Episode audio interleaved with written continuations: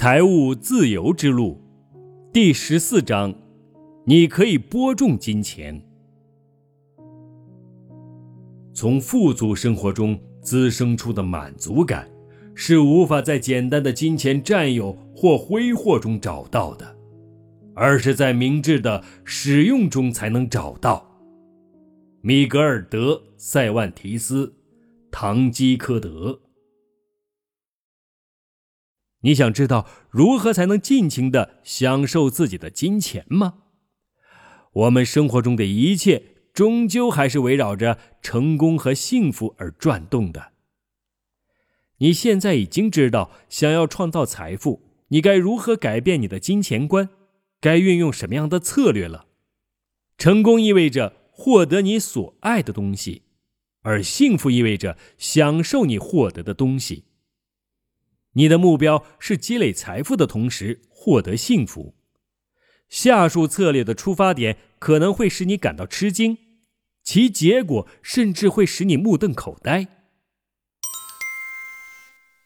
你挣到的钱不仅仅属于你个人。研究那些生活幸福的成功人士的人生故事，就会发现，他们总是与他人分享自己的财富。这些人对于自己达成的一切有着深深的感激之情，也意识到了自己的责任。这里需要注意的是，我并不是宣称所有富人都带着责任感在与金钱打交道。我宣称的是，所有富有且幸福的人在与金钱打交道时都具备责任意识。一个有机会、有能力挣到许多钱的人。也有义务去关照那些挣钱少的人。著名的钢铁大王安德鲁·卡内基便抓住了重点：富有是神灵的财富委托行为，其持有者有义务倾其一生来造福社会。许多人都乐意去帮助那些比自己贫穷的人，但在此之前，他们还是想先让自己富有起来。他们首先想帮助的是自己，但这样是行不通的。没有播种，就不可能会有收获。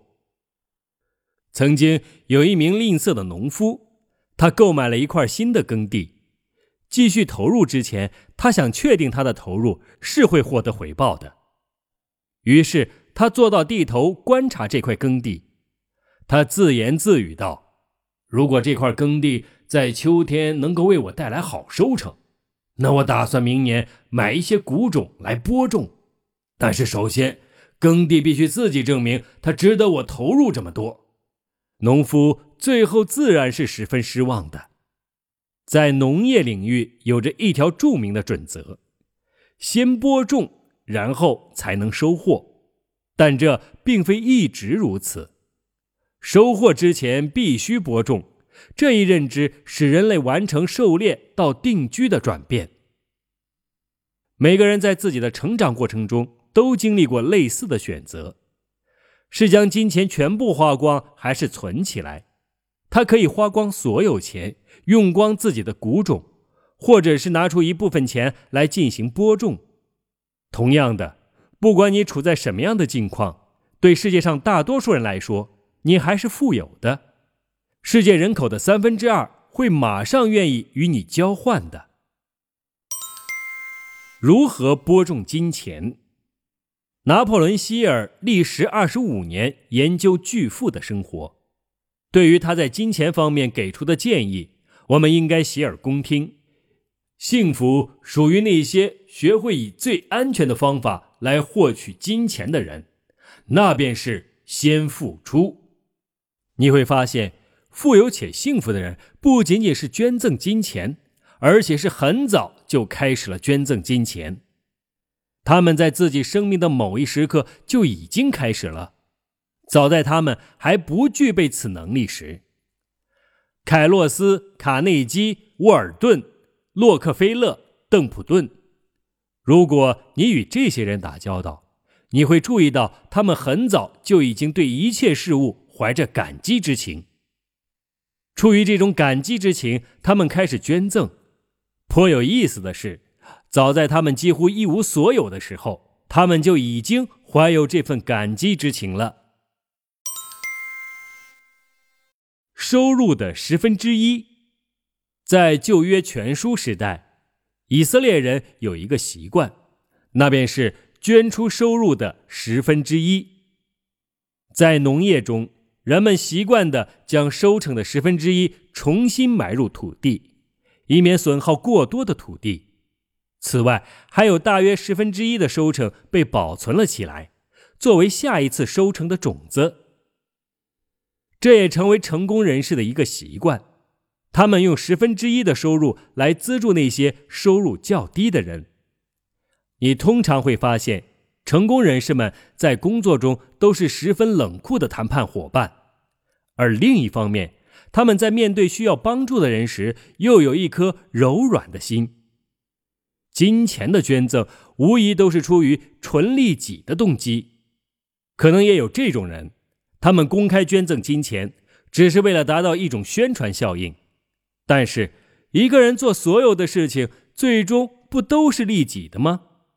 他帮助别人，难道不会有部分原因是他想获得快乐的感觉吗？然而，关于这个话题的讨论，对需要帮助者来说是无关紧要的。只要他获得帮助，捐赠并非一定要贴上一个高尚的捐助的标签。付出金钱的人拥有更多的金钱。令人惊讶的是，那些将收入十分之一捐出来的人，从来都没有金钱问题。这并不是因为他们在金钱方面比我们幸运，而是因为他们真的比我们富有。我经常问自己和他人，为什么会这样？为什么一个定期将收入的百分之十捐赠出去的人，会比保留百分之百金钱的人还要富有？百分之九十怎么会比百分之百多？无疑，这种现象目前还没有科学的解释。我不确定在这个逻辑上是否说得通，但是为了能够更好的理解这一奇迹，我想传递给你几个想法。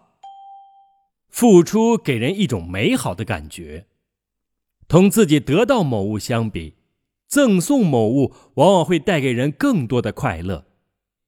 一个只会关心自己的人会变得孤独、沮丧、抑郁，只关注自己会使人孤独，这最终导致许多人只有在面对自己的宠物时才能表露出真实情感。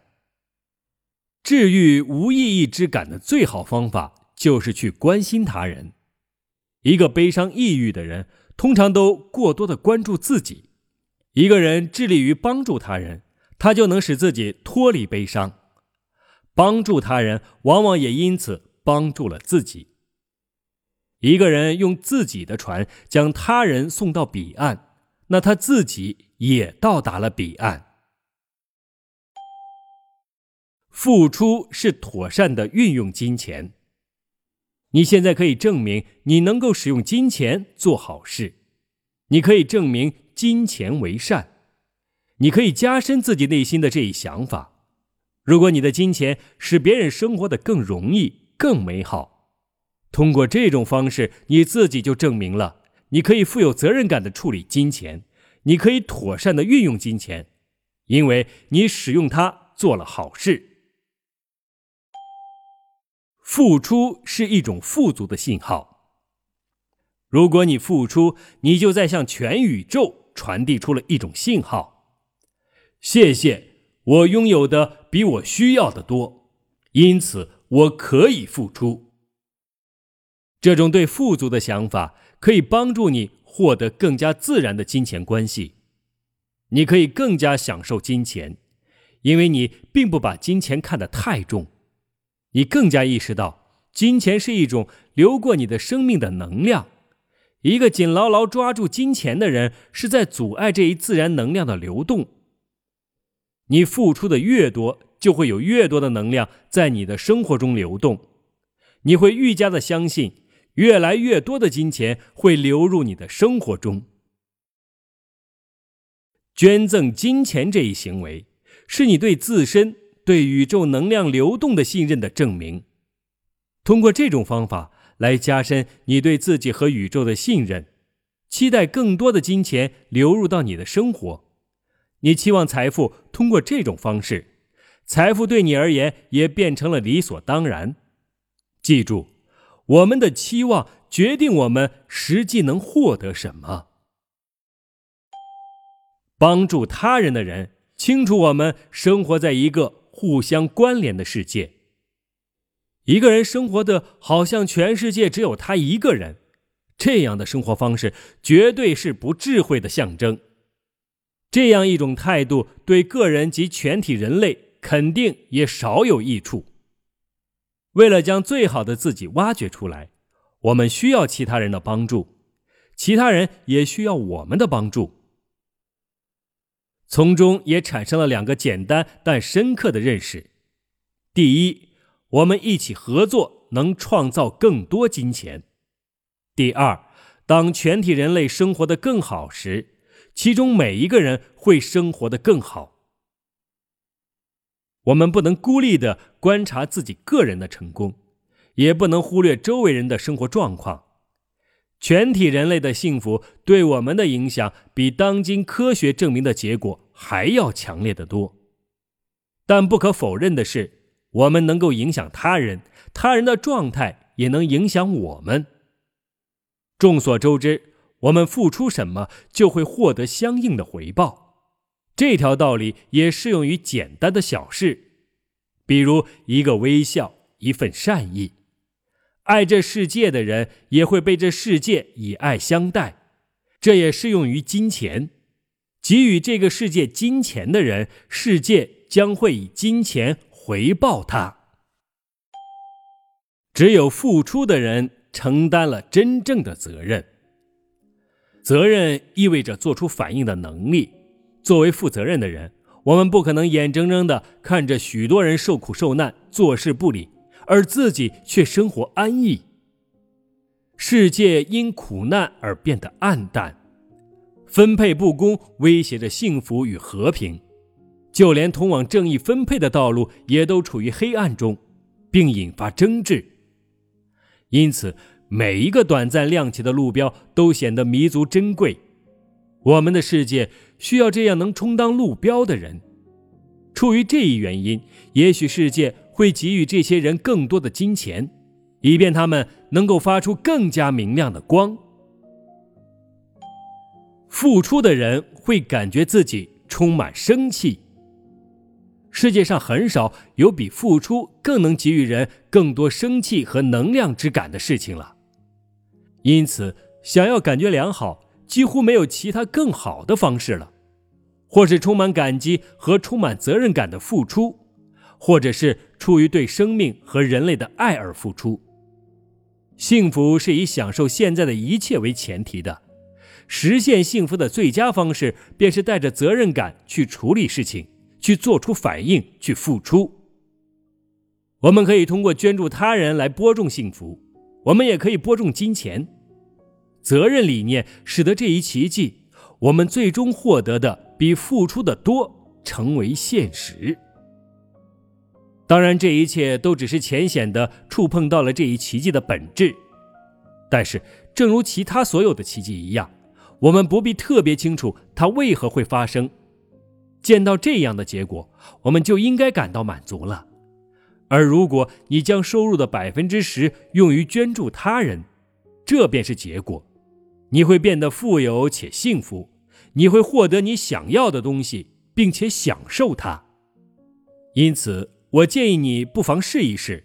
你是知道的，当一些人在采摘果实时，还有许多人在寻找果实的来源。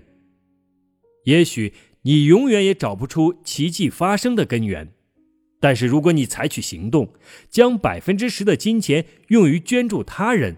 你将会收获果实。能量贴士：固定将收入的一部分用于捐助他人。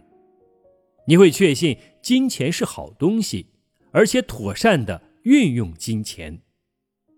如果你决定好要这样做，就写下你的决定和你这样做的理由。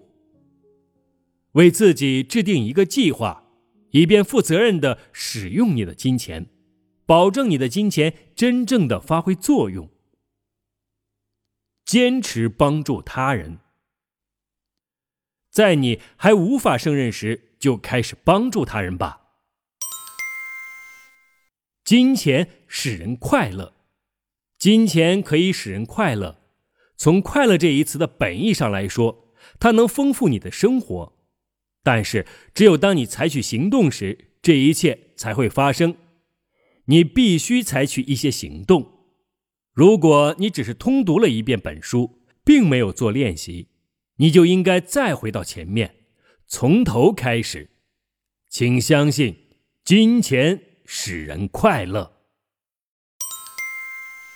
本章要点：成功意味着获得你所爱的东西。而幸福意味着享受你获得的东西。富有是神灵的财富委托行为，其持有者有义务倾其一生来造福社会。治愈无意义之感的最好的方法就是去关心他人。通过捐赠金钱的方式，你证明了你可以富有责任感的处理金钱，你可以妥善的。运用金钱，捐赠金钱这一行为证明你的自信。捐助他人意味着期望财富，而我们的期望决定了我们实际能获得什么。爱这个世界的人也会被世界以爱相待；给予这个世界金钱的人，世界将会以金钱回报他。付出给人一种生气和能量之感。富有而不承担责任的人是不快乐的。